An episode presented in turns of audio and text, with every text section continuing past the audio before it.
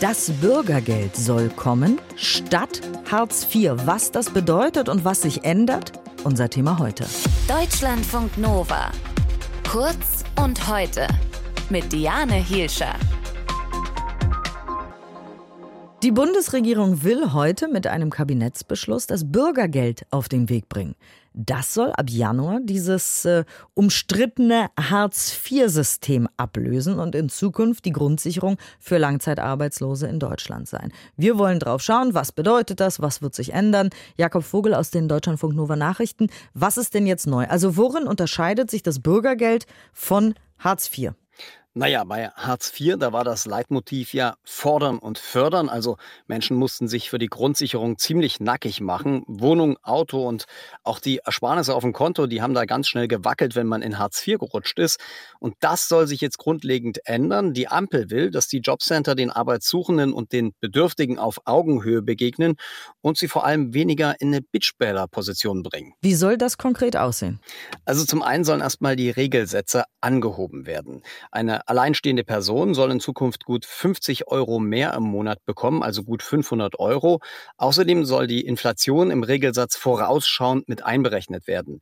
Und zum anderen soll der Umgang der Jobcenter mit den Grundsicherungsempfängern tatsächlich auch freundlicher werden. Mm, okay, das klingt schön auf dem Papier, aber wie kann man sich das konkret vorstellen?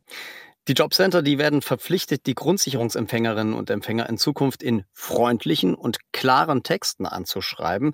Also was es nicht mehr geben soll, sollen komplexe und unverständliche Rechtstexte, also mit ellenlangen Rechtsfolgenbelehrungen sein, die ja meist eher wie eine Drohung wirken. Also das ist sozusagen der Punkt Augenhöhe bei der Kommunikation. Sehr schön. Was ist mit dem Thema Sanktionen, also Strafen vom Jobcenter, wenn man Termine nicht wahrnimmt oder einen Job nicht annimmt?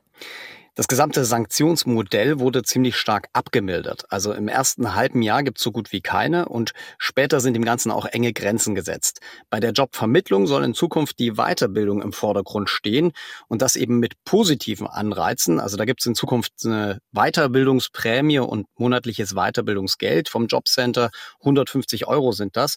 Und wichtig, der Vermittlungsvorrang, der fällt weg. Also Harzbezieher müssen nicht mehr eine Weiterbildung sausen lassen, nur weil der Jobcenter ihnen einen Aushilfsjob anbieten kann. Das ist Geschichte. Du hast es eben angesprochen, das Vermögen, Auto, Wohnung und so weiter. Was darf man in Zukunft behalten? Was muss man sich irgendwie anrechnen lassen?